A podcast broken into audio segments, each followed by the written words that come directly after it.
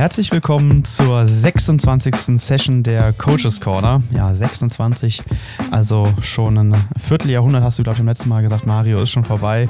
Sehr gut. Ähm, wir haben ein bisschen gebraucht, um eine neue Session aufzunehmen. Jetzt ist mittlerweile März. Der Podcast kommt wahrscheinlich im April raus. Also in Q1 waren wir nicht ganz so produktiv. Dafür wollen wir uns schon mal entschuldigen. Wir hatten einfach sehr viel um die Ohren, beziehungsweise ich war auch viel unterwegs. Und genau, wir sind heute nur zu zweit und das wird wohl auch erstmal so bleiben, leider. Mario, möchtest du was dazu sagen? Ja, erstmal hallo, ähm, auch von meiner Seite aus, aus Frankfurt. Ähm, ja, der Dennis hat uns leider verlassen, äh, aber nicht, wir sind nicht im, im, Streit auseinandergegangen, sondern der Dennis hat einfach den Job gewechselt. Er ist jetzt beim DOSB gelandet. Ähm, er wollte eigentlich heute auch nochmal zu uns kommen, ein paar abschließende Worte sagen aber er ist total erkältet und äh, ich zitiere jetzt äh, seine WhatsApp-Nachricht von gestern Abend. Ich kann gar nicht sprechen. Ich, ich fühle mich wie ein Walross oder was immer das zu heißen hat, aber, aber er, er kann äh, leider heute nicht dazukommen.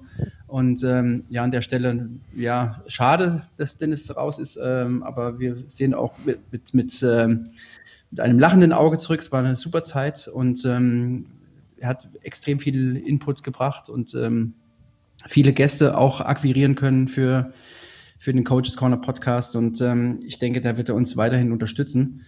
Und ähm, ja, ich bin ja trotzdem noch mit ihm verbandelt, aber irgendwie ist es trotzdem auch irgendwie schade, dass es jetzt auseinandergegangen ist. Ja, total. Also auch von meiner Seite aus, Dennis, vielen Dank nochmal an der Stelle. Das, ähm, da kann ich mich der Mario nur anschließen oder möchte ich mich nur anschließen. Ich finde, du hast dir wirklich dem Ganzen ähm, ja nochmal so deinen Stempel auch ein Stück weit im Positiven aufgedrückt, hast dir super Dinge mit eingebracht, äh, neue Gäste dann, als wir zum Beispiel auch in Frankfurt waren, äh, beim Trainertag, das fand ich super. Dann äh, das Angebot der Coaches Corner der, bei der DTU als Trainerfortbildung. Also das sind ja alles so Dinge, die Dennis auch bewegt hat hier. Also vielen lieben Dank dafür und ich hoffe natürlich, dass wir dich dann in Zukunft äh, zumindest noch einmal als Gast begrüßen dürfen in deiner neuen Funktion. Und ja, für die neue Funktion möchten wir dir natürlich auch alles Gute wünschen und äh, ja, dann an der Stelle auch nochmal gute Besserung, glaube ich. Vielleicht, vielleicht hörst du es ja und dann äh, habe ich es zumindest auch hier dann öffentlich gesagt. Ich hoffe, dass, dass es ihm besser geht, wenn der Podcast rauskommt, weil wenn er so lange krank ist, das wäre natürlich doof. Aber ähm, auch an der Stelle natürlich auch von meiner Seite äh, gute Besserung und wirklich, ähm, ja, ich habe es nur so am Rande mitbekommen, wie äh, die Aufgaben denn beim DOSB auch an, an Dennis herangetragen werden und zeigt schon, dass er auf jeden Fall im, im deutschen Sport auf jeden Fall auch sein, sein Standing hat. Also, dass er wirklich da eine große Nummer ist. Und das ist schön zu sehen, weil ich denke, auch da ist die entsprechende Wertschätzung gegeben und das äh, ist ja eigentlich ein ganz wichtiger Punkt im Leben immer. Genau. Ja, ich denke auch, also das ist ja auf jeden Fall jetzt ein Karriereschritt, den er sich auch verdient hat, wenn man das, wenn ich das so äh, einschätzen darf. Und äh, ja, ich denke, wir freuen uns für ihn und wünschen ihm alles Gute dafür. Und äh, ja, aber wie gesagt, er soll auf jeden Fall nochmal als Gast vorbeikommen und uns dann über seine neuen Aufgaben äh, erzählen und was vielleicht auch in einem DOSB ja, so abläuft und was die Planungen sind. Äh, Richtung Paris 24 wird bestimmt auch spannend. Genau, es sind ja auch neue Aufgaben, neue Herausforderungen, die er äh, den er sich da stellt. Also von daher, ähm, ja, cool für ihn. Schade für uns, schade für den Podcast. Aber jetzt müssen wir das beide hier, die müssen wir die Kuh vom Eis äh, sozusagen äh, bringen. Sagt man, glaube ich, so. Und ähm, ja, das werden wir auch, glaube ich, hinkriegen. Wir haben uns dazu entschlossen, das ja jetzt zu zweit weiterzumachen. Also, ähm, ja, wir hatten ja noch die Hoffnung, dass Dennis dann doch noch dazukommt oder dabei bleibt. Schauen wir mal, die Hoffnung stirbt zuletzt, aber wir wollten jetzt einfach nicht äh, äh, eine, eine, dritte Person dazu holen, sondern ja, wir wollen das jetzt einfach zu zweit machen. Ist vielleicht auch von der, haben wir ja im Scherz gesagt, von der Terminfindung manchmal auch einfacher. Weil wenn wir noch einen Gast haben, dann ist es ja auch immer so, dass wir uns nach dem Gast richten und dann müssen wir gucken, dass wir unsere Termine äh, koordiniert bekommen. Und das kriegen wir wahrscheinlich in Zukunft dann noch besser hin. Ja, denke ich auch. Wenn ich jetzt ans, äh, an die letzten Wochen und Monate im Jahr 2023 zurückdenke, es war ja schon manchmal auch ein bisschen schwierig, da jetzt irgendwo einen Termin zu finden. Du warst unterwegs, ich war busy, Dennis war busy oder wäre busy gewesen. Ähm, also das ist wahrscheinlich jetzt doch ein Stück weit einfacher, wenn nur wir beide uns äh, koordinieren müssen. Das kriegen wir wahrscheinlich eher gebacken als, als in einer Dreierkonstellation. Dennis, bitte nicht äh, jetzt denken, dass wir dich, äh, dass wir froh sind, dass du raus bist. Aber es macht es, glaube ich, in der Organisation ein bisschen einfacher. Genau. Jetzt fehlt uns so ein bisschen der seriöse Part, ne? Das müssen wir jetzt ausgleichen. Aber äh, kriegen wir schon irgendwie hin auch. Ja. ja, vielleicht kann ich mich dann mal rasieren, dann sehe ich auch wieder seriöser aus. Sehr gut. Ja, äh, ansonsten, genau, wir haben uns schon eine Themenliste oder so eine, wir haben ja schon auch mit Dennis immer so eine Liste geführt, die wir noch besprechen wollen, äh, auch mit Gäste, die wir noch einladen äh, wollen. Ähm, mit denen wir irgendwie so spannende Themen besprechen können. Das werden wir dieses Jahr auf jeden Fall auch wieder machen. Da müssen wir noch mal ein bisschen in die tiefere Planung gehen, jetzt wo wir auch ähm, quasi ein bisschen mehr Zeit wieder haben. Denn du warst ja schon auf Mallorca und ich bin gerade noch, also ich, ich sitze hier auf dem Bett am Ruhetag ähm, für die Gäste und äh, nutze die Zeit, mit dir den, den Podcast aufzunehmen. Ja, wie, wie, wie war es bei dir? Wie waren die, ich glaube auch zwei Wochen hier in äh, ja, Playa di Muro, Playa di Muro äh, Porto Alcudia? Ja, ich war letztes Jahr, war ich zwei Wochen später als dieses Jahr da und hat, äh, habe in 2022 echt grottiges Wetter gehabt. Es waren jeden Tag nur so 10, 11 Grad und äh, zum Glück war es eigentlich fast nur trocken, aber es war bewölkt und es war so kalt, dass man eigentlich gar nicht mehr irgendwie zum Kaffeetrinken anhalten konnte, weil es einfach echt zu kalt gewesen wäre. Und dieses Jahr war es genau andersrum. Äh, ich bin gelandet äh, donnerstags, nachdem es Montag und Dienstag äh, am Putsch zwei Meter Schnee gegeben hat äh, bin, bin ausgestiegen und habe im Shuttlebus gesessen und habe mir gedacht, okay, machst du heute klassisch oder, oder Skating? Das war meine erste Idee. Äh, und dann bin ich äh, nach Alcudia gekommen, Fahrrad aufgebaut und bin, äh, bin dann eine Runde gefahren. Das war schon frisch. Am Freitag ist es dann deutlich besser geworden und ab dem Samstag, an dem da eigentlich das Camp losging, ähm, ja, hatte ich jetzt eigentlich jeden Tag 20 Grad und auch teilweise so, dass man morgens halb zehn, zehn schon wirklich kurz, kurz ohne Armlinge und ich bin eigentlich eher so auf dem Rad eine Frostbeule, ähm, losfahren konnte und es war einfach traumhaft. Und wenn Mallorca so ist, wie es jetzt gewesen ist, dann ja, dann gibt es eigentlich auch keinen Grund, auf die Kanaren zu fliegen, sage ich mal, weil, weil dann ist es von der Infrastruktur her einfach das, das die bessere Region. Und äh, ich fand es grandios, auch wenn wir nicht unbedingt jetzt in die Berge fahren konnten, weil es da eben schneebedingt noch äh, gesperrt gewesen ist und die da irgendwie ihre Aufräumarbeiten nach dem absoluten Schneechaos dieses Jahr dann da äh, ja durchgeführt haben. Dann haben wir ein bisschen improvisiert und sind halt mehr, ich sag mal so im Flachwelligen gefahren und äh, Königsetappe war dann eben nicht in die Berge, sondern halt 200 äh, Kilometer flach, was wir mit allen Gruppen gemacht haben, auch mit den etwas leistungsschwächeren äh, Gruppen haben wir es auch gemacht. Das war für, für viele auch ein Highlight, weil ja noch nie 200 Kilometer gefahren und ähm, und es war echt eine gute Zeit. Ich äh, habe mich auch ein bisschen in Shape gebracht, war, war ja auch mal bitter nötig. Äh, bin auch knapp 2000 Kilometer gefahren in, in 16, 17 Tage waren es, wo ich da, wo ich da war. Ähm, muss sagen, hat mir auch extrem gut getan und ich habe es echt genossen, wieder mal ja so ein bisschen in einem Sportmodus zu sein, auch wenn ich nebenbei immer noch mein Tagesgeschäft äh, habe laufen lassen müssen, also Trainingspläne korrigieren oder Trainingstagebucheinträge, Kommunikation mit Athleten und so weiter. Ähm, das war dann manchmal ein bisschen schwierig. Also ich habe äh, Schlafdauer an fünfeinhalb Stunden Average, ist jetzt nicht unbedingt ganz so ideal, wenn man viel trainiert, ähm, aber äh, muss halt gemacht werden. Und ähm, ich fand die Gruppe super. Ich habe echt viel Spaß gehabt. Ich fand's, ich fand's wirklich richtig gut und wir haben es im Vorgespräch auch schon gehabt. Ähm, also Mallorca war, ich fahre seit 30 Jahren nach Mallorca und ich habe es noch nie so gut erlebt, Anfang März vom Wetter her. Und ich glaube, das schlechte Wetter letztes Jahr hat viele Leute abgeschreckt. Also es war eigentlich fast nichts los. Und das war irgendwie auch mal ganz angenehm. Also nicht diese unglaublichen Horden an Hützeler, Bike-Gruppen und sonst was. Es war alles relativ ausgedünnt und es hat echt, äh, ja, einfach extrem viel Spaß gemacht. Ja, also ich stelle mir ja auch die Frage, genau, warum ist das eigentlich so? Also auch jetzt habe ich, jetzt äh, haben wir heute den 29. März. Ich glaube, am Wochenende gehen die Osterferien los. Ähm, da bin ich mal gespannt, wie es dann hier aussieht. Aber ähm, so insgesamt habe ich auch das Gefühl, dass die Insel ein bisschen leerer ist. Vielleicht auch aufgrund des schlechten Wetters, vielleicht aber auch aufgrund von Alternativen. Also ich glaube, wenn du jetzt nach Girona gehst, ist es wahrscheinlich voller äh, als die letzten Jahre. Ähm, bin ich sehr gespannt. Ähm, ja, ich, ich weiß, ich, die Gründe kann ich mir nicht ganz herleiten. Vielleicht sind die Preise gestiegen, keine Ahnung. Ähm, aber insgesamt kommt es mir so vor, als ob es nicht ganz so voll ist auch. Ähm, also auch jetzt ein bisschen später ja als du. Hm, insgesamt, ähm, genau, also könnte ich auch so bestätigen. Äh, und auch insgesamt, also auch so verkehrstechnisch, autotechnisch, also super leer, sehr angenehm. Mm, und Mallorca zeigt sich gerade auch von der, von der Sonnenseite sozusagen, von der besseren Seite wie letztes Jahr oder als letztes Jahr. Ähm, wir haben jetzt hier auch 20 Grad plus gehabt, konnten kurz, kurz fahren. Klar, in die Berge auf 500 Meter, ne, Tankstellenberg oder so. Da kannst du dann auch schon mal eine Weste und vielleicht auch Armlinge anziehen, einfach um dich auszukühlen. Aber sobald du wieder runterkommst, ähm, kannst du auch alles wieder ausziehen und alles ist entspannt. Aber ich hätte mal eine Frage und zwar, erste Frage, wo seid ihr die 200 Kilometer lang gefahren? Äh, das wäre die erste Frage. Und die zweite Frage, da können wir ja gleich mal gemeinsam drüber sprechen. Wie sahen deine Tage so in der Vorbereitung aus? Also so vielleicht mal so, ich nenne das jetzt mal vorsichtig behind the scenes. Also was macht eigentlich der Coach in der Vorbereitung für so ein Trainingslager? Was macht er währenddessen?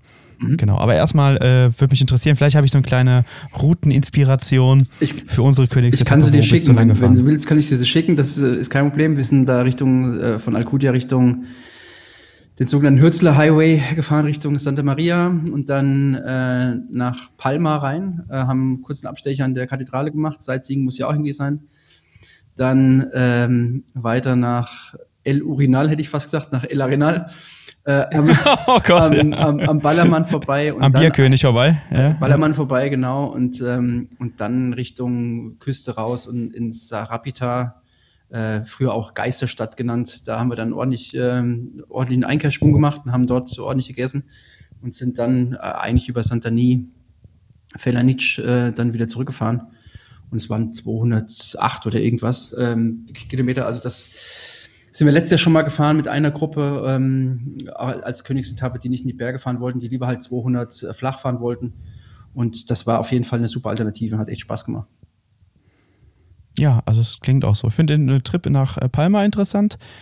Da wäre ich immer so wahrscheinlich so ein bisschen zurückhaltender gewesen, habe ich nicht so richtig Bock drauf, aber. Ist wirklich nur fünf äh, Minuten, fünf ja, Minuten, acht Minuten in die Stadt. Also es geht eigentlich. Es ist wirklich so, dass okay. klar, da hast du Stop and Go, hast nicht ein bisschen Verkehr und dann musst die, musst die die, äh, die, die Gruppe dann vorher nochmal kurz vor Ortseingang Palma ein bisschen einordnen, dass ja vielleicht die Gespräche jetzt mal verstummen, dass man die, die, die Sinne schärft, ähm, weil es halt eben viel Verkehr ist. Aber es ist wirklich nur ein kurzes Stück.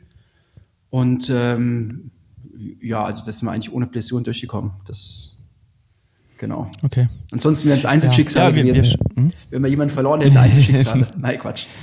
ja, genau. Kollateralschäden. Genau. genau.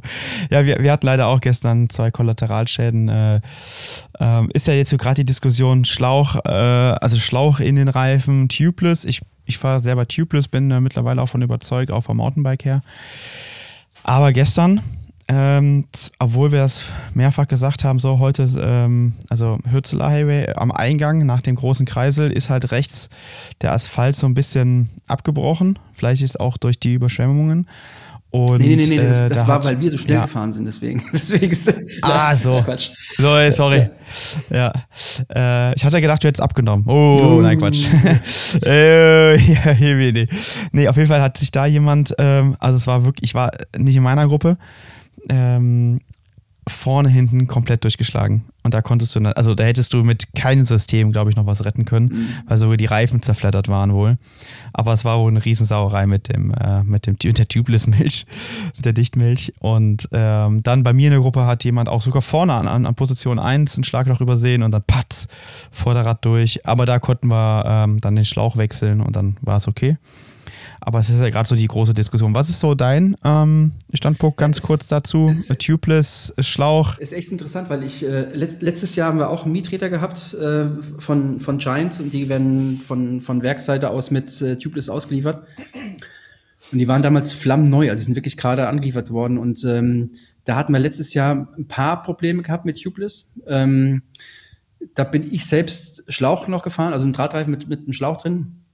Und ich habe jetzt dieses Jahr von, von, von Cardex ein paar, paar Laufräder mit, ähm, die auch echt super geil laufen, muss man auch mal sagen an der Stelle. Ähm, mit Tubeless und, ähm, und bin total happy.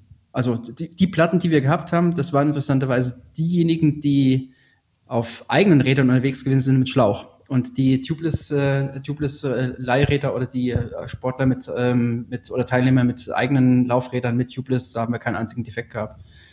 Und ich, also mittlerweile bin ich auch echt davon überzeugt, dass es echt gut funktioniert. Es ist komfortabel, wenn du einen 28er Reifen drauf hast und 5 Bar. oder 5,5 Bar. Ist einfach bei den. Ja, Wahnsinn, ne? Rollt gut und man muss sagen, die Straßen sind schon ein bisschen schlechter geworden über die Jahre und äh, hast auf jeden Fall da ein bisschen mehr Komfort.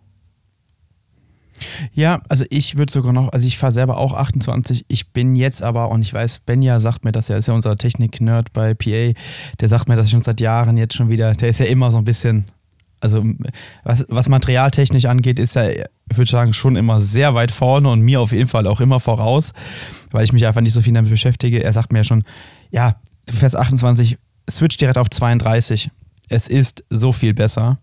Also Pannensicherheit, Komfort, auch Rollwiderstand, sagt er auch. Mhm. Äh, kann man gerade jetzt auch vom Asphalt abhängig. Und ähm, ich habe einen Athleten hier, der, der, den ich auch betreue. Der fährt auf einer 404er, ZIP 404, einen 32er Conti und das Ding rollt pervers. Und der hat dann ja auch, glaube ich, nur so ne, irgendwas zwischen 4 und 5 Bar da drin. Mhm. Und der, der, der rollt das hier alles weg. Und was die Leute, glaube ich, auch nicht oder was ihr da draußen nicht unterschätzen dürft, und das merkt man dann hier mal. Also ich bin ja Flachland-Tiroler, du mehr oder weniger auch, denke ich. Äh, klar, wir haben irgendwelche Mittelgebirge in der nä äh, näheren Umgebung, aber wir fahren jetzt wahrscheinlich hier nicht kilometerweise ständig irgendwie Abfahrten runter. Du merkst das in den Abfahrten. Ich fahre hier teilweise die Kurven runter und ich kenne die Abfahrten ja. Und plötzlich merke ich so, oh, die bist du heute durchgetreten, oh, du hast gar nicht gebremst, oh, du hast hier richtig Grip. Und das macht natürlich dieser niedrigere Druck ja, ja, gerade ja. extrem. Also der, der, der, der Reifen kann ja viel besser mit der Straße, mit dem Asphalt arbeiten. Finde ich total interessant. Und alleine deshalb äh, fahre ich gerade Tubeless. Man darf halt nur nicht vergessen, ähm, ihr müsst auch sowas mal pflegen. Also man darf die Milch auch mal erneuern. Ja, auf jeden Fall. ne? Auf jeden Fall. Äh, das sollte man auf jeden Fall machen, bevor man auch ins Trainingslager fährt oder halt einmal im Jahr, denke ich mindestens. Wenn man einen Platten hatte, muss man es sowieso dann nochmal machen. Genau, und ja, also du hast es ja gerade gesagt, du bist ja auch, wir sind auch zwei Tage früher angereist. Wie war denn deine Vorbereitung? Was steht da für dich so an? Ich glaube, das ist auch mal ganz spannend, weil das haben hier ganz viele Gäste gefragt, oh, ihr wart schon zwei Tage äh, früher da, was habt ihr so gemacht? Dann können wir ja mal abgleichen, was du so als deine Aufgaben ansiehst, was wir so machen. Mhm. Also ich spule jetzt noch mal ein paar Wochen vorher zurück. Also ich habe mich erstmal versucht, so selbst ein bisschen körperlich in, in Form zu bringen, damit ich überhaupt äh, in der Lage bin, Fahrrad zu fahren. Also ich habe ja auch echt die letzten drei Jahre gar keinen Sport gemacht und habe dann so 27. Dezember, das war mein, mein Kick-Off-Termin und habe ich gedacht, okay, jetzt musst du dich doch mal irgendwie äh, aufs Fahrrad setzen und mal ein bisschen, bisschen Fahrrad fahren. Bin auch ein paar Mal gelaufen, aber ich habe dann so ja, knapp 2000 Kilometer sowas vorher ähm, zusammenbekommen und fast alles, muss ich auch sagen, hätte ich mir auch vor zehn Jahren nie vorgestellt oder vor fünf Jahren, dass ich das mal primär Indoor machen würde. Aber es war einfach der, ähm, der, der Einfachheit halber geschuldet, sage ich mal, weil ich mich da nicht großartig umziehen musste und ich habe so einen Wahoo-Kicker hier im Büro stehen und, ähm, und dann bin ich zwischendurch immer mal draufgesprungen für eine Stunde oder so oder auch mal länger gefahren, was ich mir früher nie hätte vorstellen können, dass ich mal in der Lage bin, länger als eine Stunde auf, eine, auf, auf, auf dem, auf dem äh, Indoor-Trainer zu fahren. Das war, das war wichtig. Ähm, ansonsten muss ich sagen, habe ich in, im, im Vorfeld, was Organisation angeht, relativ wenig Aufwand gehabt, weil das alles äh, von Hannes Hawaitus übernommen wird. Ich habe ähm, einen Rahmentrainingsplan äh, konzipiert für, für die Zeit, also wirklich dann auch so ein eine Idee gehabt, wie man es machen kann. Der war der, eigentlich genau der gleiche wie letztes Jahr. Habe ich auch nicht aus, aus äh, Gründen der Faulheit so gemacht, sondern letztes Jahr haben wir es wetterbedingt überhaupt nicht so eins zu eins umsetzen können. Ähm, und ich wollte auch mal sehen, ob der Plan, den ich letztes Jahr erstellt habe, ob der so auch wirklich funktioniert. Und äh, deswegen haben wir es dieses Jahr nochmal gemacht. Und es hat sehr gut funktioniert. Und ähm, das heißt, da habe ich im Vorfeld nicht unbedingt so ganz viel Aufwand gehabt. Klar, wir haben ein paar Routen nochmal, habe ich nochmal überdacht oder haben uns überlegt, was, was können wir denn da eigentlich äh, im, im, im Einzelnen anbieten. Und dann vor Ort war es so am Freitag, dass wir dem, ähm, also ich bin Donnerstag angekommen, da gab es jetzt äh, keine nennenswerte Aufgabe.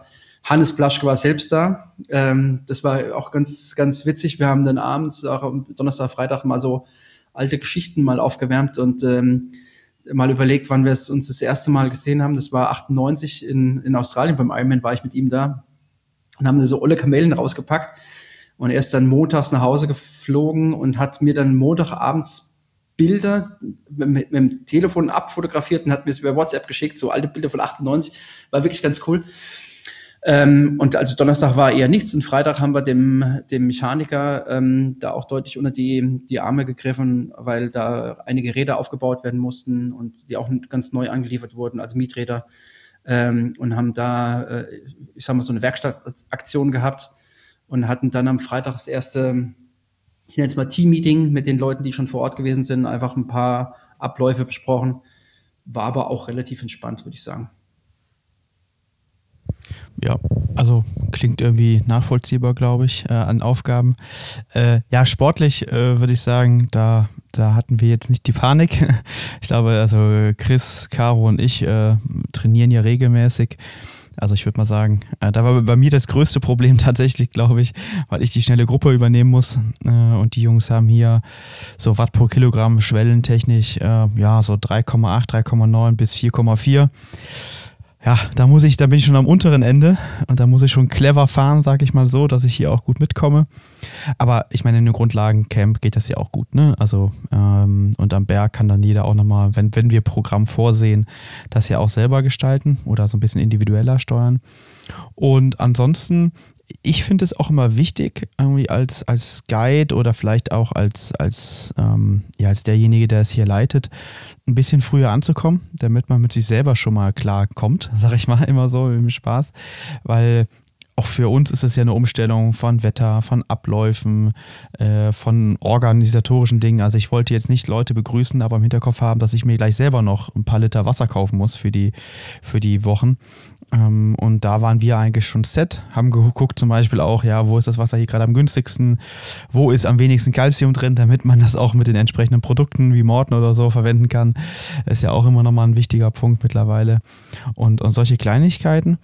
Und ähm, dann sind wir schon zweimal gefahren, weil du hattest mir ja auch schon berichtet, ja, hier ist, hier ist einiges passiert. Äh, äh ich glaube, das vielleicht hat auch viele Leute nochmal abgeschreckt. Ne? Also, dass vielleicht ein paar Leute auch gecancelt haben, storniert haben, weil sie gedacht haben, oh nee, da geht gerade die Welt unter. Mhm.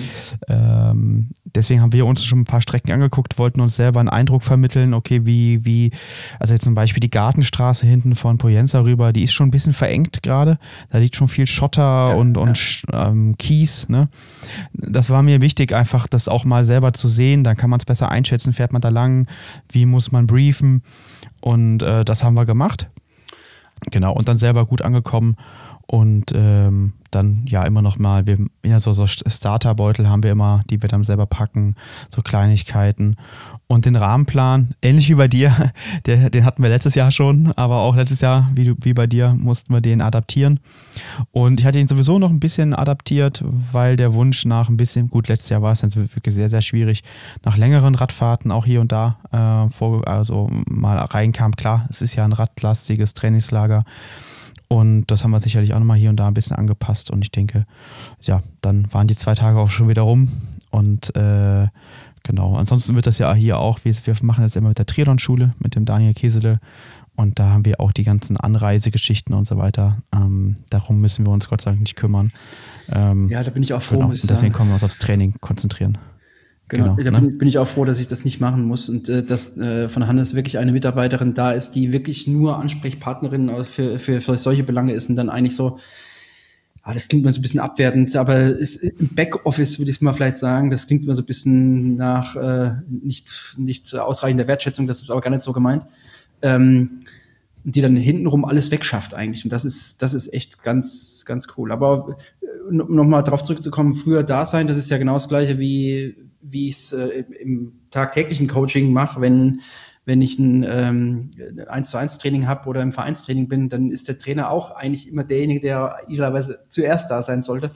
Ähm, und nicht dann auf den letzten Drücker kommt, einfach um ein bisschen auch vielleicht äh, mental einen kleinen Puffer zu haben, um sich dann auf die anstehenden Aufgaben vorzubereiten. Und so würde ich das auch letztendlich beschreiben, wie man es im Trainingslager machen soll. Meine Frau hat mich auch gefragt, warum mussten jetzt zwei Tage vorher hinfahren? Habe natürlich nicht gesagt, dass ich zwei Tage Radfahren will, aber das äh, wollte ich natürlich auch noch machen. Nein, Spaß beiseite. Genau. Ja, aber ich, was, ich fand's, muss ich sagen, ich fand das äh, fand's gut und ich würde es auch echt äh, nächstes Jahr wahrscheinlich wieder machen. Ähm, waren auch viele Wiederholungstäter aus 22 dabei und auch echt äh, einige Sportler, die, die von meinem Mitarbeiter Dennis Merz und, äh, und mir halt ähm, äh, gecoacht werden. Und das ist immer auch eine gute Zeit, um vielleicht dann auch mal ein bisschen mehr miteinander zu tun zu haben und auch dann wirklich mal jemand, den man vielleicht nur aus dem Online-Coaching kennt, auch mal dann live und in Farbe, äh, wie es neudeutsch heißt, performen sieht. Ähm, das ist immer auch mal ganz gut, um vielleicht eine andere Einschätzung nochmal zu bekommen. Und von daher, ich fand das echt äh, sehr gelungen und würde es auch wahrscheinlich nächstes Jahr wieder machen. Das ist, ich finde, das ist eine ganz wertvolle Sache, die du gerade gesagt hast. Also dieses Coaches Eye, also den Athleten oder die Athletin, die, die man betreut, remote, auch mal beim Sport zu sehen. Ob das jetzt im Becken ist, auf dem Rad oder beim Laufen. Und auch so im Alltag. Einfach mal, wie verhält man sich, was isst man, so Kleinigkeiten. Da fällt schon viel auf und das ist so wertvoll. Ähm, also ich habe mich ne, bei ein, zwei Leuten immer gefragt, ja, warum entwickeln die sich im Schwimmen nicht? Ne, klar kriegt man da mal hier und da ein Video oder, oder man, man schickt die oder die, die machen mal ein Seminar irgendwo.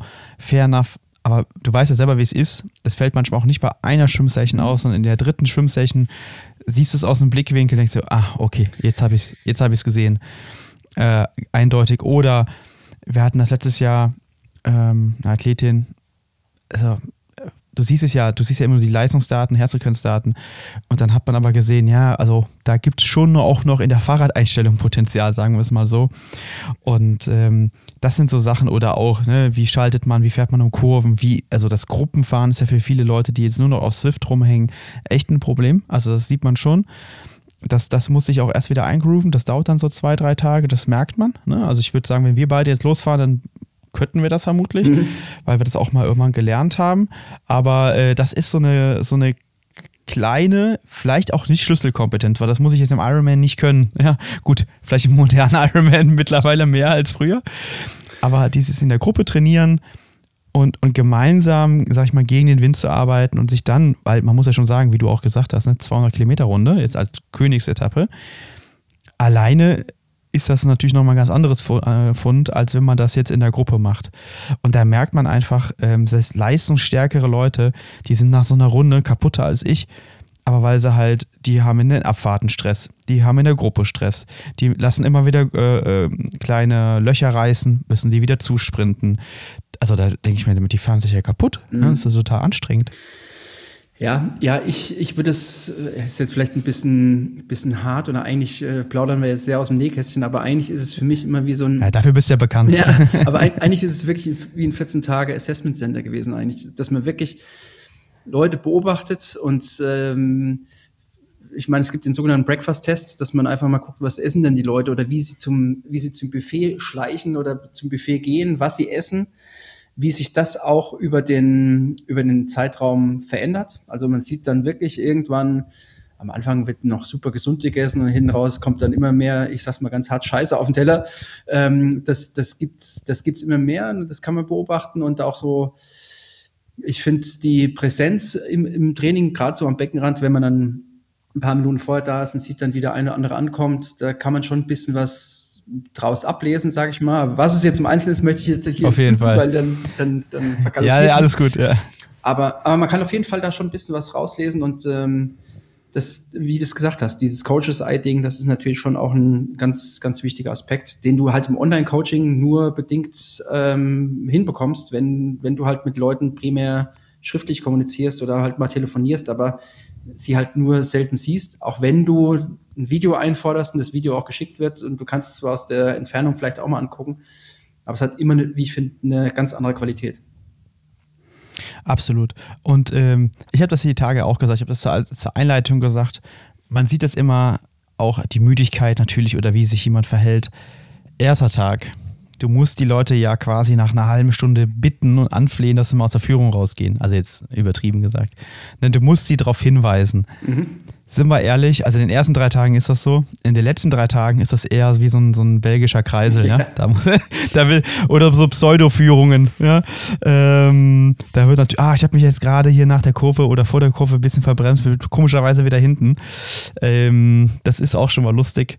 Oder halt auch jetzt ersten Tage, siehst du, dann kommen sie doch wieder die erste Flasche Wasser und an der Tankstelle, ich brauche nichts Ne? Und das, das löst sich dann immer relativ schnell. Da wird sich die, da wird keine Cola-Dose mehr gekauft, sondern schon eine Flasche. Die, die Portionen werden größer ja, und größer ja, und größer. Und, und das ist, also ich will das gar nicht werten, sondern es ist ja einfach so. Der Körper signalisiert ja, was du brauchst. Und das ist Zucker.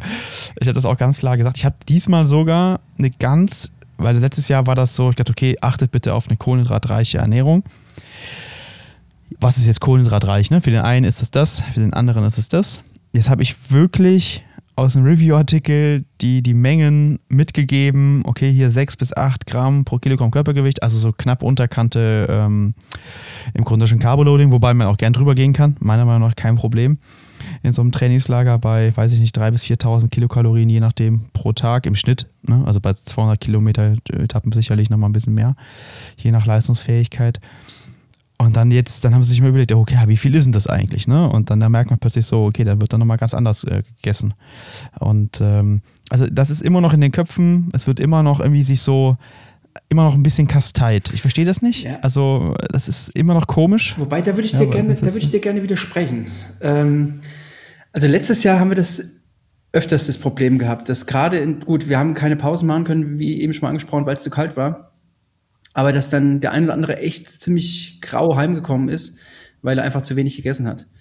Und ich habe es am ersten Abend ähm, auch nochmal ganz klar darauf hingewiesen, wie wichtig das ist. Und auch dann die Guides äh, haben in ihren Gruppen da auch wirklich äh, einen sehr guten Job gemacht und wirklich darauf geachtet, dass da genügend gegessen wird, wenn man in Petra anhält und eben nicht dann Wasser trinkt, sondern halt eine Cola und ein Stück Kuchen oder, oder ein Pocadillo oder sowas. Und das, das hat sich auf jeden Fall verändert. Und auch die, also es wurde deutlich mehr geschrotet, sag ich mal. Es wurde deutlich mehr, deutlich mehr gegessen, deutlich mehr aufgenommen. Sehr auch gut. ich habe das, äh, ich habe das dieses Jahr gemacht. Ich habe mal ein Produkt aus Slowenien jetzt mal wirklich, wirklich zwei Wochen lang mal getestet und muss sagen, es war total geil. Ähm, und ähm, auch mit so einem 1 zu 0,8 Mischungsverhältnis, also ein, äh, ein Anteil mhm. Glucose, 0,8 Fructose. Ähm, und das war echt krass. Also ich habe eigentlich in keiner Phase, und ich bin, ich bin wirklich nicht in Shape und habe aber in keiner Phase irgendwie das Problem gehabt, dass ich irgendwie einen Hänger gehabt hätte. Also das, und ich bin auch zurückgekommen und habe da auch Sorge dafür getragen, dann direkt danach, danach dann Recovery Shake gehabt und so weiter und wirklich eigentlich mich ganz vorbildlich ähm, äh, versorgt, dass ich eben abends, wenn dann Abendessen ansteht, und das waren dann immer noch mal anderthalb Stunden oder ja doch, oder zwei Stunden teilweise bis zum Abendessen, ähm, dass ich da nicht irgendwie zum Buffet äh, sprinte und mir den letzten Scheiß auf den Teller mache, sondern ich habe einfach diesen, dieses Verlangen nach, nach Essen schon vorher auf gute Art und Weise gestillt und bin nie kaputt nach Hause gekommen. Ähm, und das war, glaube ich, echt ganz gut. Und so, was ich in den Gesprächen mitbekommen habe, haben das auch viele gemacht, die wirklich eben nicht nur 20, 30 Gramm pro Stunde aufgenommen haben, sondern halt 50, 60, 70, 80 Gramm. Mhm. Ähm, mhm. Und und ich habe auch den Eindruck gehabt, dass in der zweiten Woche es nicht so viele, ich nenne es mal, Abkacker gegeben hat, ähm, wie, wie, ja. in den Jahren zuvor. Und das war schon, war schon auffällig, fand ich. Ja, also ich glaube auch, dass die ersten zwei Tage das jetzt geschult haben hier. Also wir hatten keine Einbrüche oder so, aber man hat schon gemerkt, oh, es wurde jetzt nicht unbedingt besser. Äh, und wie gesagt, ich habe es auch gesagt. Ähm, aber gut, ich glaube, es ist immer so eine zwei Tage Gewöhnungsphase. Dann kriegt man so einen kleinen Dämpfer. Man merkt, oh, ich dürfte eigentlich noch nicht so müde sein. Und dann macht es im Kopf dann Klick und dann wird auch gegessen.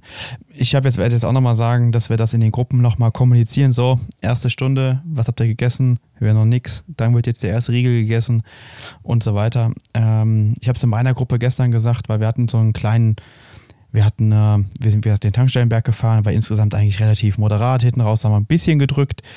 Die Jungs hatten Bock, haben gesagt, okay, das ist alles kontrolliert hier. Das ist, äh, wenn du hinten fährst, äh, Low Intensity und vorne halt ein bisschen drüber. Völlig in Ordnung. Das waren ja für jeden dann fünf Minuten. Ich glaube, das darf man, kann man verscherzen, äh, verschmerzen. Und ähm, weil wir so einen minimalen Koppellauf, so 20 bis 30 Minuten, einfach mal ein erster, erster Koppellauf der Saison wahrscheinlich für die meisten, ne? Wenn sie kein Laufband haben oder, oder das Wetter noch nicht so super war.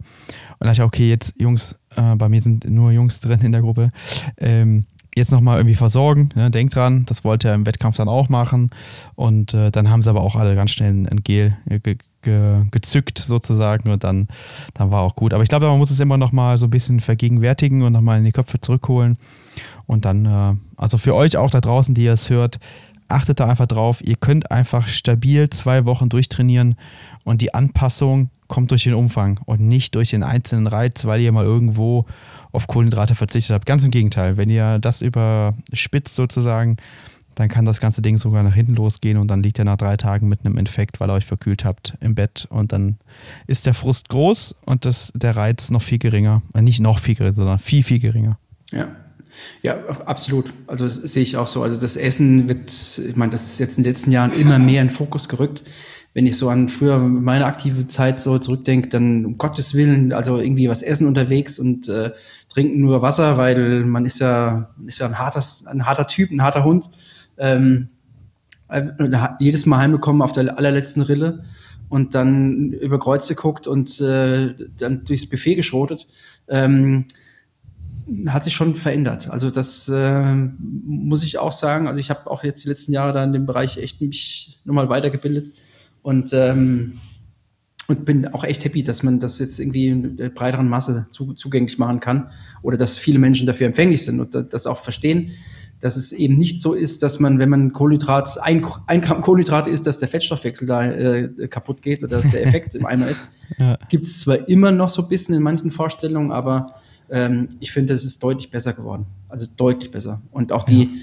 die Erkenntnis oder die Notwendigkeit, was Kohlenhydrate letztendlich denn auch für einen Effekt haben oder die korrekte Makronährstoffverteilung oder auch das Fueling im Training oder vorm Training, ähm, das, ist, äh, das ist schon echt ganz interessant. Ich sehe es immer noch im Online-Coaching immer wieder, weil ich eigentlich für jede Trainingseinheit oder Trainingseinheiten in, in, in zwölf Kategorien aufteile die dann mit einem entsprechenden Fueling-Schema versehen sind. Da steht halt in der Trainingsbeschreibung drin, die, diese Einheit entspricht der Kategorie XY. Und dann äh, hat jeder eine Tabelle ähm, und äh, guckt, wie man sich dann, dann äh, entsprechend gemäß XY vorher, nachher und währenddessen verpflegen sollte. Und das ist schon deutlich besser geworden. Also für viele ist das echt eine Hilfestellung gewesen. Ähm, es gibt aber immer noch ein paar, wo, wo man genau sieht, äh, dass dann hinten raus, äh, ich sag mal, die Herzfrequenz oben raus halt ziemlich äh, wegdriftet. Und man schon auch ganz klar dann sehen kann, okay, es liegt offensichtlich dann auch, äh, oder es ist ein energetisches Problem. Und wenn man dann darauf hinweist oder fragt erstmal, wie hast du dich verpflegt, und dann kommt halt dann die ehrliche Antwort, ja, zu wenig, dann hat man wieder eine Stellschraube, die man drehen kann oder auch einen Hinweis, um den Sportler auch dann da entsprechend ähm, mehr zu guiden das, äh, und auch die Wichtigkeit von der richtigen Nährstoffverteilung oder der Menge an Kohlenhydraten, die man auch bei lockeren Trainingseinheiten aufnehmen sollte, ähm, ist dann eher gewährleistet, sag ich mal. Schon ein wichtiger Punkt. Ja, total. Genau. Und was ich total schön finde, ich, gestern haben wir zufällig jemanden hier getroffen, die, also wir haben die überholt auf dem Rad, wie das hier so ist. Ne? Du fährst aus dem Schilf raus und dann sammelst du ja immer meistens so ein paar Gruppen ein. Und ähm, er meinte dann irgendwie, ah ja, ähm, so und so und so und sie wollten wissen, wo es lang geht. Und ähm, dann haben wir uns ein bisschen unterhalten und der hat während Corona angefangen. Aber was ich ja toll finde, ist, heute ist ja so viel Wissen draußen, dass es manchmal schon so ein Komplexitätsproblem ist. Also da liest du das, da liest du das und mhm. da liest du das im Internet. Was ist jetzt die Wahrheit? Aber deswegen ist es so wichtig, ich glaube, dass wir da auch immer so einen Konsens finden, irgendwie so in der Online-Bubble. Das war jetzt ein anderes Thema. Aber der hat sich mit dem Thema beschäftigt und hatte halt gute Zugänge. Also der wusste, okay, wenn ich jetzt hier heute fünf Stunden fahre, muss ich pro Stunde so und so viel Gramm aufnehmen. Und der hat das irgendwie in Gels dann ne, mhm. für sich umgerechnet oder ein Riegel oder was auch immer. Und das fand ich so cool, weil als ich, ich angefangen habe, war das für mich gar kein Thema. Nee. Also so wie bei dir. Ähm, also ich bin halt Fahrrad gefahren ne? und ähm, irgendwann war ich müde und habe mich gewundert, aber gut, dann muss ich halt härter trainieren, dann passiert das nicht mehr so nach dem Motto. Und das finde ich schon schön, dass das also in die Breite jetzt mehr und mehr kommt und ähm, das halt auch so, ich kann mich gar nicht mehr daran erinnern, wann ich das letzte Mal einen Kumpel hatte oder einen Athleten, den ich betreue, mal irgendwas von einem Hungerast gehört habe. Also das ist schon wieder, also ich, früher war ein Hungerast immer sehr präsent. Also da war, ja, ich hatte letzte Woche noch einen. Ah ja, hatte ich auch schon fünfmal dieses Jahr so gefühlt. Also jetzt mal übertrieben gesagt. Das ist heute nicht mehr so, ne? Also das finde ich total gut, weil ich meine, der Hungerast ist ja einfach also das ist ja eigentlich das Schlimmste, was du dem Körper in dem Moment antun kannst. Ja, ja. Das ist ja der, dann auf jeden Fall Katabola, Katabola-Reiz, ähm, also die Trainingseinheit, die, die, die macht dich im Zweifel sogar fast schlechter. Und ähm, das finde ich total spannend. Also ähm, das finde ich, find ich eine coole Erkenntnis, eine schöne Erkenntnis, auch aus einer gesundheitlichen Perspektive total wichtig. Und ich glaube, da, da hat man irgendwie die letzten Jahre viel dazugelernt ist für mich ganz klar der, der Hauptaspekt, warum jetzt so Zeiten und, Leistungen im, im Triathlon auf jeden Fall explodieren, weil klar, Material und äh, Aerodynamik und äh, Laufschuhe also kann, kann man natürlich auch mit einfließen lassen, aber für mich ist es in erster Linie das Wissen um, um die richtige Energieaufnahme. Und wenn du überlegst, was halt früher aufgenommen wurde über Cola oder Datteln oder Bananen und äh, Gels gab's gab's ja, da genau. nicht. Ähm, und wenn du das mal subsumierst, was dann am Ende wahrscheinlich pro Stunde aufgenommen wurde und das mit den heutigen Aufnahmemengen äh, wird ja teilweise 120, 130, 150 Gramm pro, pro Stunde kolportiert, was da aufgenommen wird. Ähm, ob das dann auch wirklich alles verstoffwechselt wird, ist nochmal eine andere Frage. Aber, aber die Menge, die ist schon, die, die, oder diese, die, die Differenz ist halt schon so groß, wenn du das halt permanent im Training auch machst, dann hast du natürlich auch eine andere Trainingsqualität und äh, dauerhaft höhere Trainingsqualität führt dann logischerweise auch zu, einem, zu, einem, zu, einer, zu einer Leistungssteigerung plus dann eine größere Menge im, im Wettkampf. Das ist schon auf jeden Fall, wie es äh, immer so schön heißt, ein Gamechanger Und das, das glaube ich, das ist mit einer der Hauptaspekte, warum die Leistungen auch im Age Group Triathlon so, so explodieren gerade.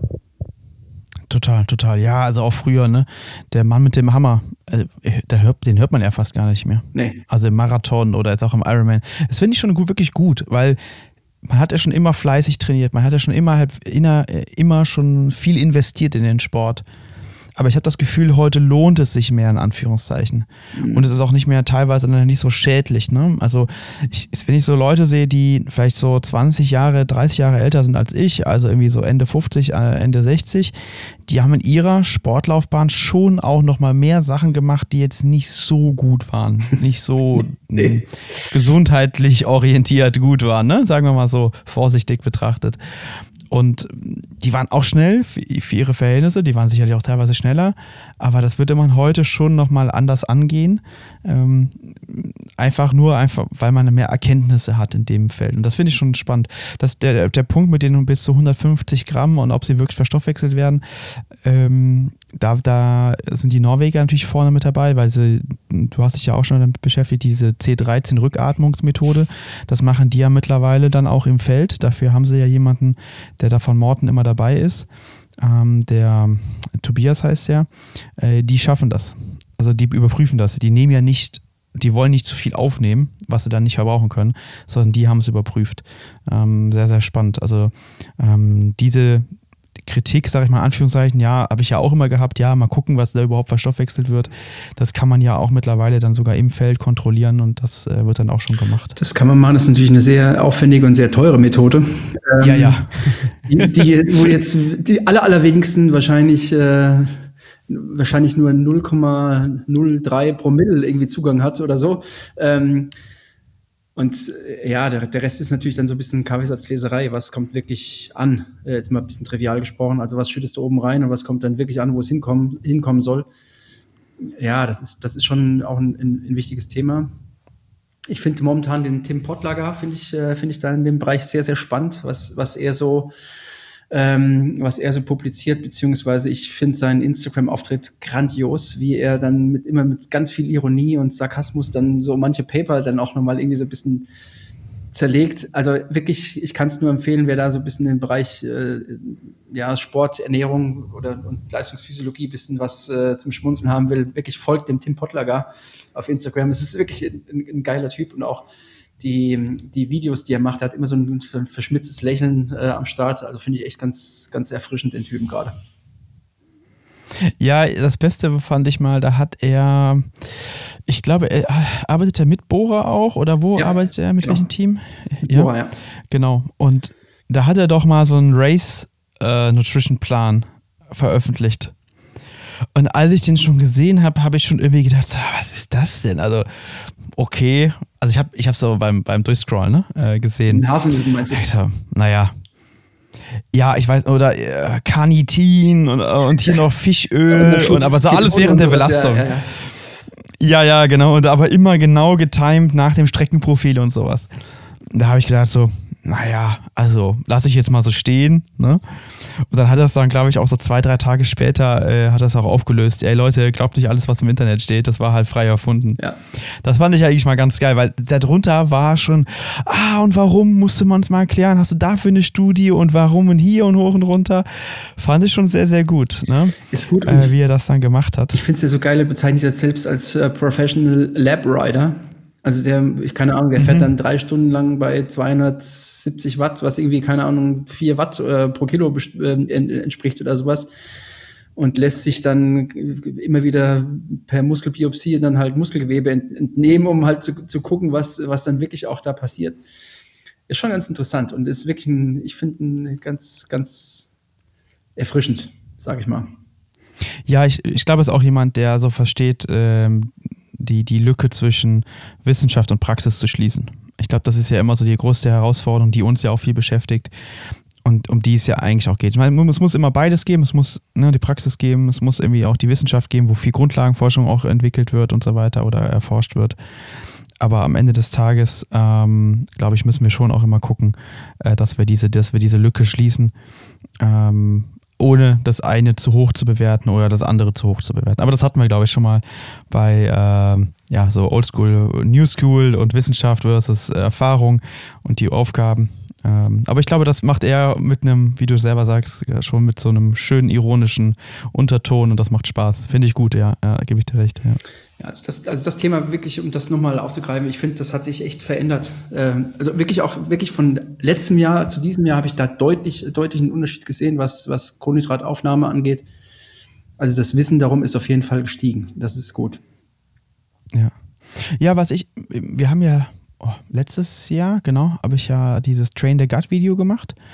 Da habe ich auch super viel positives Feedback bekommen. Das, da ist vielen Leuten wirklich nochmal so eine, ja, wie soll man sagen, so eine Erkenntnis gekommen, sag ich mal. Ah ja, ich trainiere eigentlich alles schon, aber eben das noch nicht. Und äh, fand ich schön, ne? Also dafür machen wir es ja auch. Und ähm, das hat auch, das haben auch relativ viele Leute äh, geschaut. Und ähm, auch die Hersteller ähm, haben das als positiv wahrgenommen. Also die haben es dann, klar, jetzt Morten als unser Partner, die finden das natürlich gut, es war ja eine Kooperation und die konnten es auch dann sehen. Also da gab es auch einen Impact sogar, ähm, quasi in, ihren äh, Sales-Strömen sozusagen. Aber in, in, in dem Sinne fand ich das ja einfach wichtig und ich glaube, auch in so einem Trainingslager wird es irgendwann noch mehr Möglichkeiten geben, das äh, vielleicht nochmal zu verbessern und mehr Wissen darüber in die Breite zu bekommen. Genau. Ich, ja, ich habe apropos Trainingslager. In, in, ja? in, dem Zuge, wo du jetzt gerade sagst, Training the Gut, ich habe jetzt in dem Zuge auch vor zwei Wochen oder drei Wochen angefangen, mal einen Artikel zu schreiben. Ich bin aber immer nur nicht fertig geworden. Ähm, einfach um die, um die unterschiedlichen Transportwege, ähm, Fructose, Glucose und so weiter nochmal aufzuzeigen. Und habe mich auch ein bisschen ähm, künstlerisch ausgelassen, also mit mit dem iPad mal ein bisschen was ge, gescribbelt. Ähm, dazu, ich denke, dass ich vielleicht nächste Woche damit fertig bin und dann kann ich es mal online stellen. Ähm, weil mir das Thema einfach wichtig ist. Also das, es gibt da echt immer noch ganz viele Leistungsreserven, die man, die man, glaube ich, noch nicht richtig wachgekitzelt hat. Ähm, und, und jeder denkt in ja, Kategorie vierte Disziplin im Triathlon wäre der Wechsel. Äh, ist es aber nicht. Also das äh, vierte ist definitiv die, die, dieses Fueling und das ist ein ganz, ganz entscheidender Punkt. Ich gebe mir jetzt ja, Mühe mit dem also Artikel. Also bin ich total bei dir. Ich gebe mir Mühe mit dem Artikel, damit es dann irgendwann vielleicht äh, in der zweiten Auflage vom Buch dann irgendwann mal verwendet werden kann. Ah, ja, ja. Muss, genau. Genau. Ja, sehr gut. Ich, ich bin gespannt, ich freue mich. Äh, du hast ja auch schon mal ein, zwei Sachen da gestaltet. Ähm, die, diese, diese, diese, ne, diese Kreisdiagramme da mit dem, mit dem, dem ähm, Trainer und den Einflüssen, glaube ich. Und, und äh, diese Diagramme finde ich bei dir auch immer gut. Äh, bin gespannt, was du da vorbereitet hast. Ja, it's uh, pressure on. Pressure on. Ich muss nur gucken, dass ich es zeitlich irgendwann mal fertig kriege, genau. Ja, ich glaube, das ist eigentlich immer unser größtes Problem. Ja. Leider. Äh, ja, apropos äh, äh, Trainingslager. Ich, ich, durfte ja schon dieses Jahr schon mal im Trainingslager sein, sogar im Höhentrainingslager in Kenia. Ähm, hast du, da, da, haben wir auch schon mal drüber ein bisschen drüber gesprochen, hast du dir irgendwas an, anschauen können? Ich muss ja erstmal so dein, dein Vorwissen, was, hast, was du von uns schon konsumiert hast, ab, abfragen sozusagen. Ja, ich habe ich hab natürlich, äh, ich habe dich auf, oder euch auf Instagram natürlich gestalkt, das, äh, das, das habe ich gemacht und ähm, meine zehn Minuten Instagram am Tag habe ich auch dafür aufgewandt, ähm, die, ich, die ich mir selbst äh, als, als äh, Restriktion auferlegt habe, die zehn Minuten. Und da habe ich immer mal reingeguckt, logischerweise. Ich habe auch in die, in die Doku reingeguckt. Äh, ich finde das schon, schon auch beeindruckend, muss ich echt sagen. Also schon, schon faszinierend, das zu sehen. Ja, der, der, der Vlog, ne? Der Vlog war das, ja. genau, ja. Die, die Doku äh, kommt ja im November. Das ist aber ja nochmal ein ganz anderes und das geht ja auch nicht über uns, das kann ich schon mal vorwegnehmen. das, das wollten wir ja gar nicht, sondern wir haben gesagt, okay, unsere, unseren Vlog, weil es ist ja keine Doku, äh, das machen wir halt äh, so. Aber die Doku, da werden wir nicht zu sehen sein. Sondern ganz im Gegenteil, da geht es dann ja um drei Personen, ähm, die wir dort begleitet haben. Aber das, ich will noch nicht zu viel teasern, das ist ja noch ein bisschen hin bis November. Ich glaube, das wird aber richtig gut. Also das, die ersten Schnipsel, die ich da schon gesehen habe, ah, kriege ich was Gänsehaut, äh, wenn ich drüber rede, weil das wirklich schön ist und äh, mal eine andere Seite, glaube ich, auch zeigt oder zeigen soll. Genau. Ähm, ja, Kenia war auf jeden Fall ähm, eine, krasse Erfahrung, muss ich sagen. War vielleicht die prägendste Erfahrung so im Sport, die ich jemals gemacht habe. Und ähm, auch bei aller Kritik, die jetzt vielleicht auch im Nachhinein kommt, weil das Thema Doping natürlich dort gerade ähm, so ein bisschen vorherrschend ist, leider. Also ich glaube, es gab es oh, in den letzten Monaten 70 Fälle. Ja. Das ist natürlich total traurig. Ne? Es wäre mir jetzt aber auch egal, ob das in Kenia ist oder ob es in Deutschland ist oder in Amerika ähm, oder wo auch immer auf der Welt. Hm, Finde ich wirklich schade. Ich möchte nur sagen, dass das mit der, ich sage jetzt mal, ob das Wort richtig ist oder nicht, da kann ich mit Patrick Sang nochmal drüber diskutieren. Habe ich schon ein bisschen, äh, ob das Wort Laufkultur richtig oder falsch ist, sei dahingestellt, aber äh, das Thema Doping hat dort mit, der, mit dem Thema Laufkultur nichts zu tun. Also man wird trotzdem auf keinem anderen Flecken Erde so viele Menschen laufen sehen in einer Qualität, die auch nirgendwo da ist. Also Quantität und Qualität. Und ich sage mal so, die meisten Menschen, denen wir begegnet sind, die können sich über das Thema gar keine Gedanken machen, weil die, die müssen gucken, wie sie ihre Miete und ihr Essen bezahlen. Also ganz hart gesagt.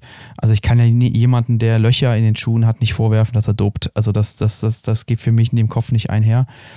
Und da würde ich auch immer mal sagen, Leute, wenn ihr so eine klare Meinung davon habt, fliegt hin, schaut es euch an ich glaube, das wird sich ein bisschen Luft auflösen, weil dann merkt ihr, okay, das ist sicherlich ein System dort, das ist aber vielleicht auch ein System, das aus, aus einer westlichen Welt hereingebracht worden ist, von Managern, von Trainern und so weiter. Es hat aber mit dem eigentlichen Ursprung des Ganzen wenig bis gar nichts mhm. zu tun. Und das finde ich mal ganz wichtig hier nochmal so zu formulieren. Habe ich bisher so klar noch nicht getan. Und ähm, also das ist natürlich ultra beeindruckend. Also du kommst dir ja einfach also wie eine lahme Ente vor. Also in Köln im Stadtwald werde ich quasi nie überholt. Da war es, also war es genau andersrum. Da war ich der Jogger und die anderen waren die Läufer. Ja, das ist natürlich auch eine tolle Erfahrung, das mal andersrum machen zu können. Und äh, ja, welchen Eindruck, also du warst ja jetzt noch nicht da, aber also aus der Ferne, welchen Eindruck vermittelt es auf dich? Äh, oder was sind so deine äh, Gedanken, wenn du an, an, die, an Kenia denkst und Laufen? Was, was denkst du, sind so Einflussfaktoren, die in deinem Kopf rumschwören, sag ich mal? Naja, gut, ich meine, jetzt die letzten fünf Jahrzehnte, sechs Jahrzehnte ist es ja dann schon auch eher wahrscheinlich Vorbilder, die dann wieder neue, neue, neue ähm, Athleten in den Sport bringen. Äh, Bikila war ja, glaube ich, der erste dann so in den 60er Jahren, ich glaube in, in Rom, wo als Olympiasieger geworden ist, barfuß. Ähm, der, mhm. der, der wahrscheinlich der erste oder Henry Rono oder sowas, das waren, glaube ich, die allerersten wirklich äh, Läufer, die dann auf der internationalen Bildfläche da aufge aufgetaucht sind. Ähm, und klar, die, wenn, wenn du Leute hast, die erfolgreich sind und die vielleicht den wirtschaftlichen Aufschwung auch äh, ja, vorleben, der durch den, durch, durch den Laufsport halt äh, generiert werden kann, dann hast du halt natürlich ruckzuck auch andere Talente, die dann auf den Plan treten. Aber ich finde es äh, losgelöst von dem ganzen, ja, aus der Gosse Aufstieg, äh, ähnlich wie die, äh, wie, wie, wie äh, vielleicht Sportler in der NBA aus den Slums in Amerika oder so, ähm, aus den Suburbs, das, ähm, das will ich jetzt mal ausklammern, sondern ich finde einfach diese Ästhetik, die, die, die die Läufer an den Tag legen, das finde ich völlig faszinierend. Das finde ich auch bei den Stadtmarathons ähm, in Europa, wenn, wenn dann auch äh, Läufer aus Kenia oder aus Äthiopien am Start sind und einfach diese, diese Leichtigkeit und, und äh, ja, Ästhetik, das finde ich total faszinierend. Das hat mich immer, immer schon äh, ange, angeteasert und teilweise dann auch mit bisschen unorthodoxen Lauftechniken ausgestattet, aber trotzdem sieht's, es sieht immer irgendwie mühelos aus und das, ähm, das fand ich immer faszinierend. Ja, definitiv. Und wenn du das dann vor Ort siehst auf diesen Wegen, wo du selber nur so rumstolperst und dann niemanden da drüber schweben siehst, dann denkst du dir so, okay, das ist hier schon was anderes, ne? Das ist schon auch besonders, das gelernter, also wir haben das ja auch gesehen, wir haben die Kids ja gelaufen gesehen und das ist ja für mich, also geht mir ja das Herz auf, irgendwie so ein bisschen, dass ich denke, so, äh, das ist ja Laufen, ist ja so ist ja die natürlichste Fortbewegung, die wir so kennen mit Gehen. Und da ist es einfach noch Teil des Alltags. Warum auch immer, klar, ne, aufgrund von einem Standard, der nicht westlich ist, aber ist ja ist erstmal die Frage, was ist hier eigentlich fortschrittlich? Also ist nicht der Standard, den wir manchmal verfolgen, gar nicht so fortschrittlich aus medizinischer, gesundheitlicher Sicht? Ja, absolut. Also wenn wir alle wenn wir alle degenerieren, bringt uns das auch nichts, ja. Uns hilft dann nur das Medizin äh, oder das ja das Pharmasystem weiter, dann dass wir alt werden, aber nicht unser Lebensstil häufig, also die Leute, die das hier hören, werden wahrscheinlich das Problem weniger haben, aber so per se mal äh, in, der, in der westlichen Welt. Und ähm, das fand ich schon sehr, sehr, sehr besonders. Also da, diese Bilder werde ich, glaube ich, auch so schnell nicht vergessen. Und auch das Langsamlaufen, also das, was wir ja schon öfters gesagt haben, ja. Also man ich habe das ja, wir haben das einmal in dem Vlog, ich weiß nicht, ob man das dann sieht oder in dem Warum äh, wird in Kenia so schnell gelaufen, haben wir auch ein Video gemacht. Und da haben wir ja mal gezeigt, wie wir uns eingelaufen haben. Du hast ganz klar gemerkt, ich war ja auch mit ein paar Läufern aus Deutschland da, die können das gar nicht. Die stolpern da vor sich her, wenn man mal siebener Schnitt laufen muss. Ähm, eine Deutschland einlaufen heißt immer, ja, aber so, da vier mindestens, wenn nicht eine drei. Das ist dann Einlaufen. Und die Intervalle sind dann um die drei, also flach. Mhm. Da denke ich mir aber so, Leute, lauft euch doch mal ein. Ja. Und das war, und das war, ich hatte dann auch so eine Situation, die war fast schon spirituell. Also, weil man muss sich ja vorstellen, wir sind mit einer Laufgruppe mal mitgelaufen. Das waren so 40 Läufer und Läuferinnen.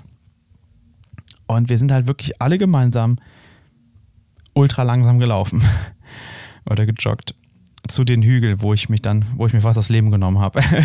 und ähm, das ist das andere Extrem dann immer.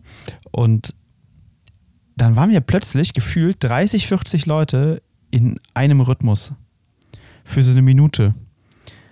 Das war so total krasses Gefühl. Das habe ich so noch nicht erlebt. Mhm. Ähm, in dieser Situation mit dem, also mit, ne, dort zu sein, dann war das Wetter toll, keine Ahnung, es war, es passte alles. Und dann war wirklich mal, und was wir uns ja immer wieder wünschen in der westlichen Welt, im Hier und Jetzt zu sein. Ne? Das, da kann man ja Live-Coaches mit beauftragen, die einem das dann sagen und so weiter. Dort habe ich das ja sprichwörtlich erlebt. Das fand ich ein ganz, also das war, war wirklich eine Minute, wo ich fast schon so ein Runners High bekommen habe, was ich vielleicht noch nie so wirklich hatte, weil, woran ich auch nie so richtig geglaubt habe, deshalb. Obwohl es immer mal wieder berichtet wird. Ich, ich würde sagen, da hatte ich das. Und ähm, war ganz besonders, ja. Ich weiß nicht, vielleicht hast du auf Twitter irgendwann mal gesehen, da gibt es ein, oder, oder irgendwo im, im, Netz mal gesehen, es gibt so ein schönes Video aus, aus einer Drohnenperspektive gefilmt, wo eine Gruppe von Kenianern quasi auf dem Track läuft. Und es wird wirklich direkt von oben gefilmt, aber dann siehst du von oben nur die Schatten. Also die Schatten, die die, die Sportler auf die Bahn werfen und die laufen in einer Reihe sozusagen. Und es sieht alles so synchron aus und ja, das, das meine ich auch mit, diesem, mit dieser Ästhetik. Das ist alles irgendwie anders, als wir da so rumstolpern, sondern es sieht halt einfach irgendwie nach, nach mühelosem Fortbewegen aus. Und das finde ich, das ich wirklich faszinierend. Ja, also wird auch schwierig zu sein, das irgendwie nach Europa zu transportieren, aber ich würde auch mal sagen, wenn wir es schaffen würden, in ich will jetzt gar nicht von Trainingszentren reden, ne? da würde man das wieder so gleichschalten und systematisch aufbauen und hoch und runter, sondern ich würde mir irgendwie denken, so als Kölner, da haben wir immer den, den Stadtwald, da laufen immer sehr viele Menschen, da laufen aber wahrscheinlich innerhalb von 8 Uhr oder was ich nicht, sage ich jetzt mal am Wochenende, ne? von 8 bis 10 Uhr ein paar tausend Leute von einem Parkplatz los. Warum schaffen wir das denn nicht wie früher bei so Lauftreffs, dass wir das mal wieder zusammen gestalten? Heute ist ja immer alles so hoch individualisiert, dann hat jeder seine GPS-Uhr, seinen Puls, dann muss man ja 4 Minuten 57 laufen, damit man in seiner Trainingszone ist. Warum schaffen wir das nicht mehr? Ich kann mich, in meiner Heimatstadt Brühl hatten wir immer so riesige Lauftreffs, da sind da 150 Leute gemeinsam losgelaufen. Und da gab es bestimmt auch mal diese Situation, dass dann Teile von diesen 150 Leuten in so kleineren Gruppen, vielleicht 30 Leute in einem Takt waren, wo man wieder so ein bisschen mehr das äh, Gefühl mhm. hatte. Und das war ja so eine Lauftreffbewegung, war ja so, würde ich mal sagen, 90er Jahre, war ja schon eine große äh, Sache irgendwie. Und das fände ich schon schön, wenn wir das wieder hinbekommen würden. Äh, nicht nur in Vereinen, sondern auch in Laufgruppen, die sich mal irgendwo treffen. Keine Ahnung, sonntags hier 10 Uhr immer die Runde. Da weiß auch jeder Bescheid, wo es lang geht. Das ist ja auch wichtig, damit man sich nicht verliert irgendwo. Oder das ist ja auch von vielen Leuten, ne, die neu in der Stadt sind, so ein bisschen so eine Befürchtung. Ah, ich kenne mich nicht aus, da muss ich da mitlaufen. Wenn ich das nicht schaffe, dann verlaufe ich mich noch so im Zweifel. Das ist ein super. Und das fände ich schon schön, super, ne, wenn man das wieder. Ja. Ist ein super Punkt. Ich weiß gar nicht, gibt es denn eigentlich Lauftreffs noch?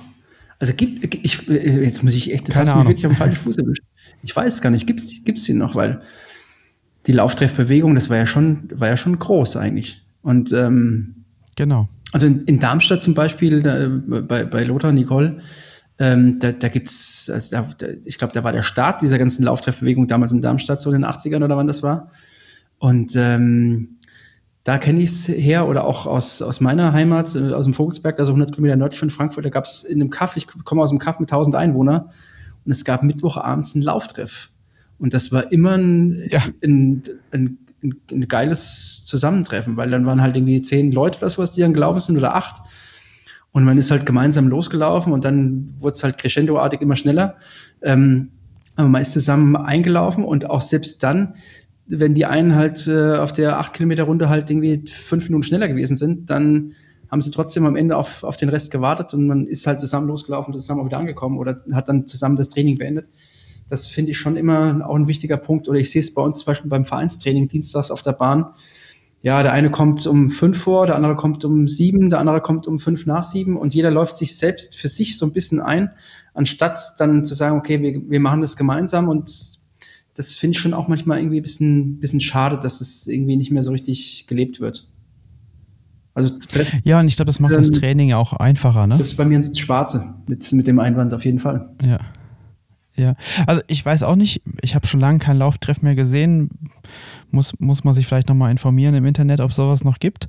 Fände ich aber einfach toll. Oder halt, wer, wer hier zuhört und denkt sich, ja, keine Ahnung, ich wohne ja in München, in Hamburg, in Berlin und ich mache das vielleicht einfach mal. Ja, also ich organisiere das einfach mal. Braucht man ja nicht groß an die, an die große Glocke hängen. Es wird dann schon von alleine wahrscheinlich wachsen. Das ist ja so ein bisschen Mund-zu-Mund-Propaganda. Aber das fände ich schon irgendwie, ähm, das fände ich schon schön, irgendwie, wenn das wieder gibt. Und ich kenne das damals so, da gab es dann irgendwie eine Runde, schieß mich tot, 15 Kilometer. Und dann gab es dann 5er-Schnitt, 5-30er-Schnitt und 6-Minuten-Schnitt. Das reicht ja erst einmal. Also man muss es, man kann es von mir aus dann auch, wenn man 200 Leute da stehen hat, kann man es auch noch in 15 Sekunden Schnitte ab, äh, unterteilen.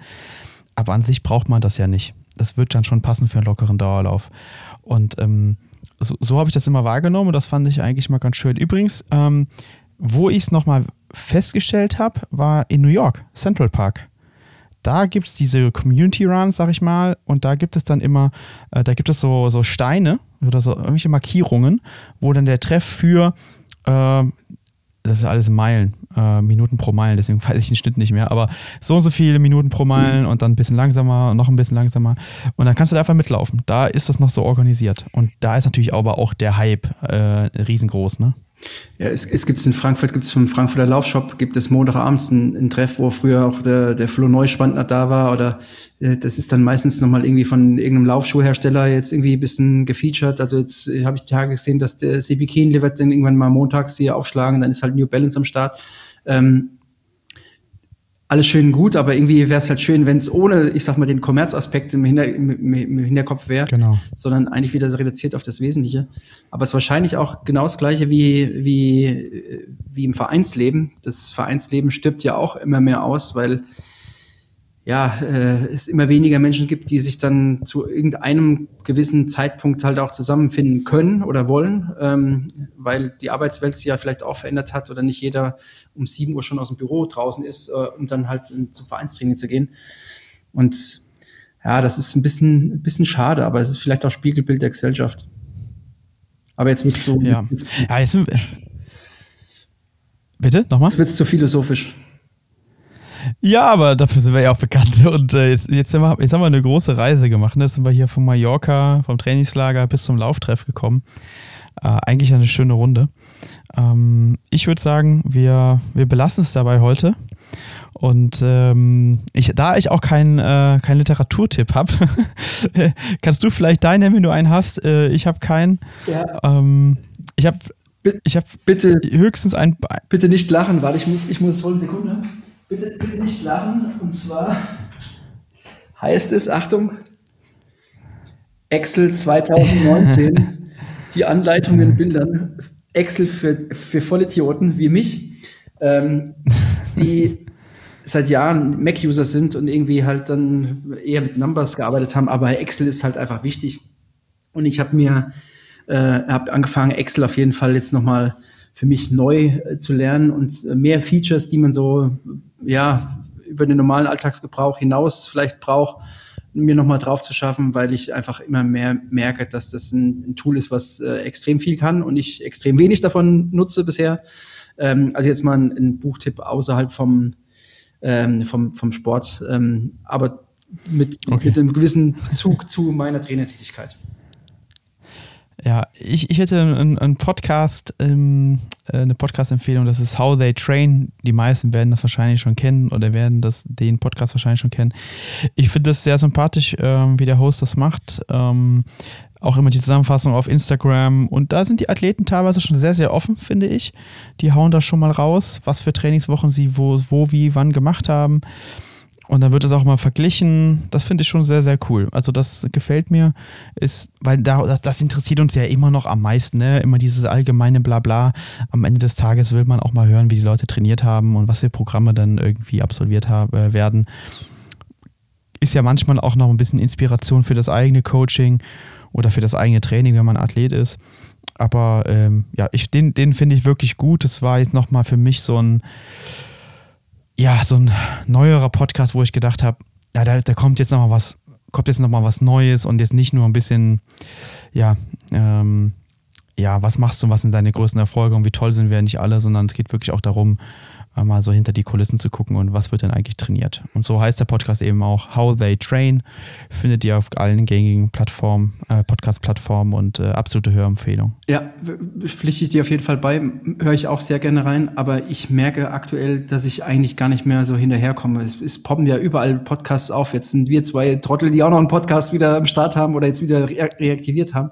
Ähm, es ist echt unfassbar, wie viel sich da tut. Und ähm, ich habe halt so ein, ich sag mal, ein paar Dinge, die ich höre. Ähm, angefangen von Fest und Flauschig mit äh, Böhmermann und Schulz schon seit Jahren eigentlich jede Folge, jede Folge gehört und äh, da bin ich echt süchtig danach. Ähm, aber auch natürlich im Sport gibt's ganz viele.